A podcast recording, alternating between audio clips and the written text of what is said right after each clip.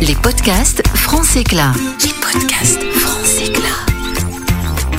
Bonjour à toutes et à tous et bienvenue pour ce nouveau podcast. C'est votre média d'information réseau où vous allez le voir, il est question de business et de digitalisation. Et aujourd'hui, on va répondre à une question qui revient souvent. J'ai un site d'e-commerce, comment augmenter mon taux de conversion?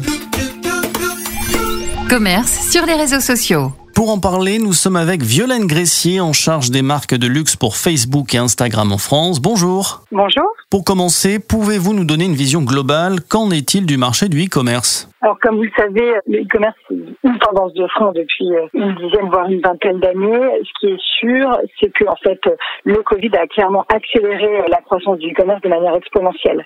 31% des personnes achetaient en ligne des produits. Ce chiffre-là est passé à 76% en fait de gens qui disent acheter régulièrement ou au moins acheter une fois euh, depuis le Covid.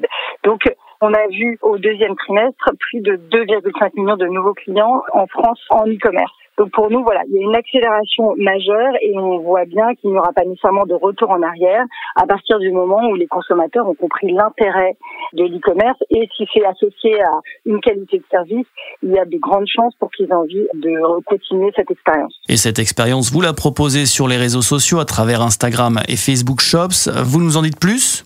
Un chiffre, c'est vrai que en général pour les ventes euh, réalisées en ligne, on avait une projection de 25% en 2025 et on imagine qu'en fait ces 25% vont être atteints avant.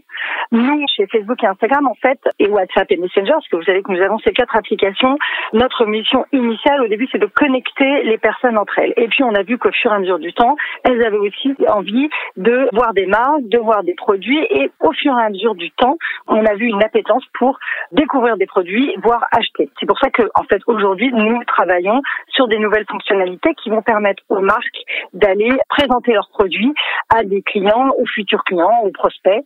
Et on a lancé le 19 mai 2020 une fonctionnalité qui s'appelle Facebook Shops parce qu'on a compris qu'un certain nombre, et en particulier un certain nombre de petites et moyennes entreprises avaient besoin de nouveaux outils pour permettre de montrer leurs produits alors que leur magasin était fermé. C'est en quelque sorte un showroom pour les marques, mais de quelle manière précisément? Ça permet aux entreprises de créer facilement une boutique en ligne unique à laquelle les clients peuvent accéder à la fois sur Facebook et Instagram. C'est une boutique qui est gratuite et très simple d'utilisation. Nous, je pense que ce qui fait vraiment la grande qualité de Facebook Shop, c'est cette idée de découverte.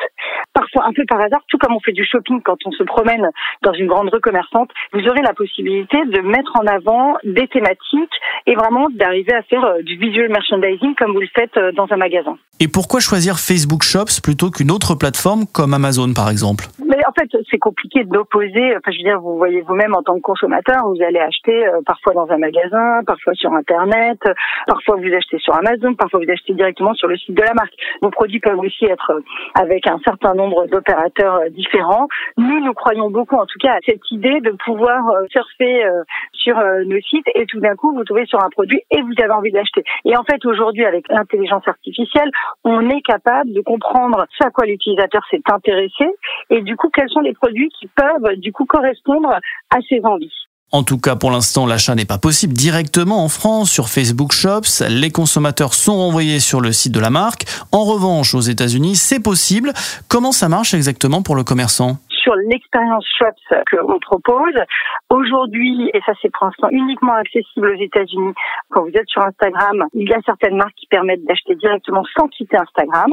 Quand euh, la transaction se fait sur Instagram, il y a un pourcentage qui est pris sur le prix de pour couvrir les frais financiers. Donc rien à voir avec les frais que vous pouvez avoir liés à une marketplace par exemple, qui sont en général aux alentours de 30%.